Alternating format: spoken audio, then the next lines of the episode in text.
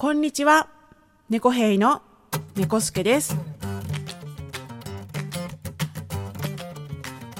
この番組は音楽ユニット猫兵のボーカルギター猫助がお送りする自由気ままなほんわかミュージックチャンネル路地裏の猫助です。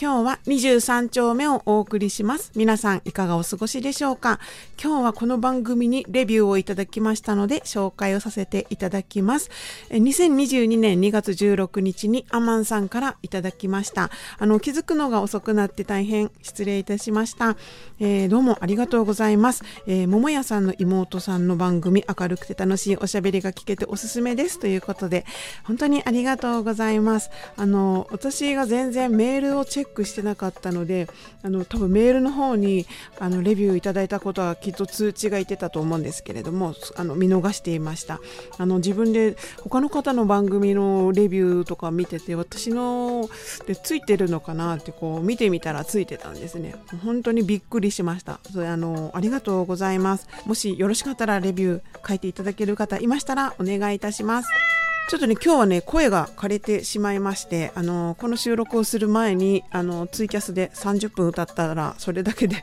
喉が枯れてしまいました。歌う前に一味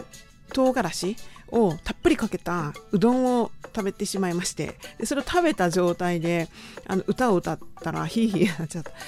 もうね、こういうことが起きちゃうんですよね。あの、すごい歌にね、ストイックになっていた時は、もう本当に体を冷やさないように、体を冷やす食材を食べないだとか、ライブの日は乳製品を取らないとか、炭酸を飲まないとか、あの、いろいろやってたんですよ。あの、声も出るように走り込んだりとか、いろいろやってたんですけど、今全くやってないので、あそうだったと思ってあのいつもね気まぐれで歌いたい時に歌うみたいな感じなんであの最近はそういう感じなんで歌う前に全然炭酸飲料も飲むしあの辛いうどんも食べるし冷たいアイスだって食べるしっていう感じだなんでこれちょっとね注意していかなきゃいけないなと思いました。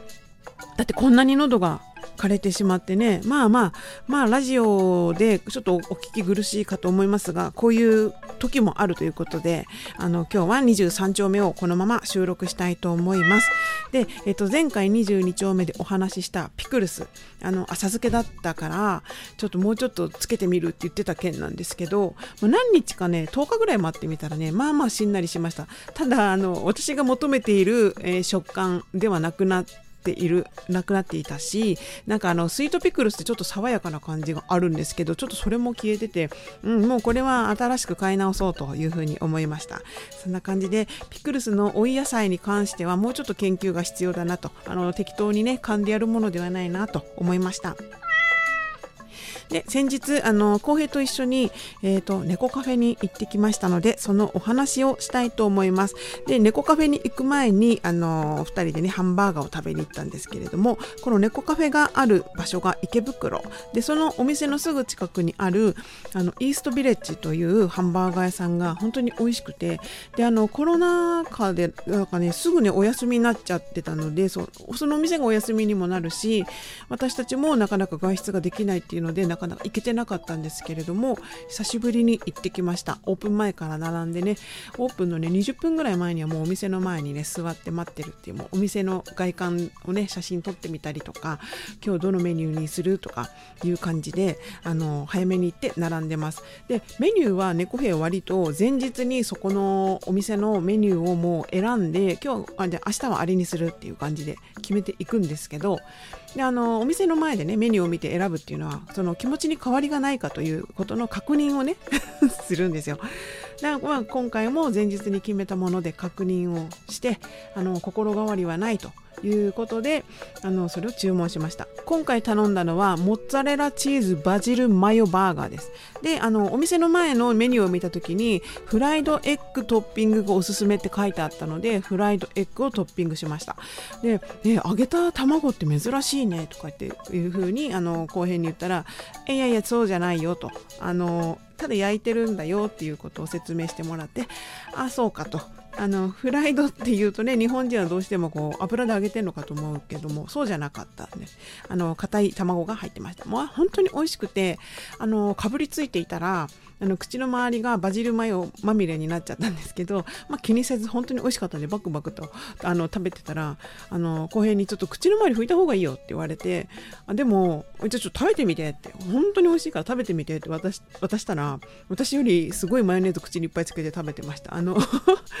どういうことだってね。まあそれツイッターにね写真を載せたんですけれどもあの2人のね丸けな顔を見ていただけたらなと思います。それで、えーと、その後に食べた後お腹いっぱいになって今度は猫カフェに行ってきました。この猫カフェに行ったのは今回で3回目、えっと、1年ぶりに行ってきました。ここの猫カフェに、えー、の後編の大好きなねあのベラちゃんっていう猫ちゃんがいてその子に会いたいってことでもう毎回その子に会いに行くんですけれどもそれで行ってきました。でその様子を、えーと、動画にまとめました。であの果たして浩平はベラちゃんに無事に再会することができたのかっていう内容なんであのリンクをね貼っておきます。猫兵の YouTube にその動画を上げているのでぜひ見てください。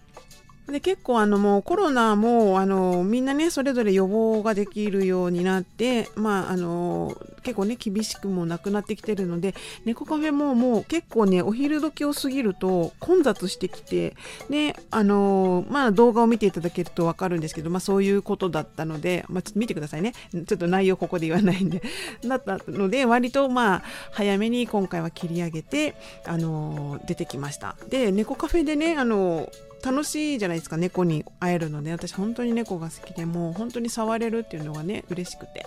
あの野良猫はちょっと怖くて触れないんですけどあのいろんなね病気を持ってる子もいるだろうし私一回猫に噛まれて2週間ぐらい毎日点滴を打ってることがあってちょっと怖くてその野良猫ちゃんは怖くて触れないんですけど近くまで行ったりね大丈夫そうだったらたまに触ったりはするんですけどまあまあ極力ね怖いので触らないようにしてるんですけれどもあの猫にね夢中になりすぎてね一つもカフェを楽しんでないんですよ。何にも飲んでない。あのそれだけはちょっと心の残りでしたね。あの猫ちゃんにね高級なあの猫アイスっていうのがあってね1個500円ぐらいするんだ。1個500円か。あのチュッパチャップスぐらいのね大きさのあの何て言うのカツオの匂いのするアイスがあるんですよ。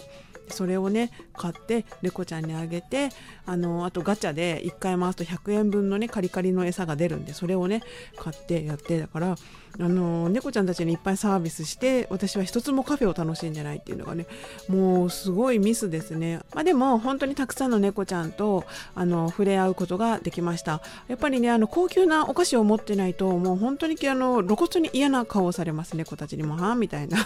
今ゆっくりしたいんだけどみたいな感じな態度を取られますがそれでも本当ね触れられるだけで本当に嬉しかったですもう心が満たされてその日の夜はぐっすり眠りました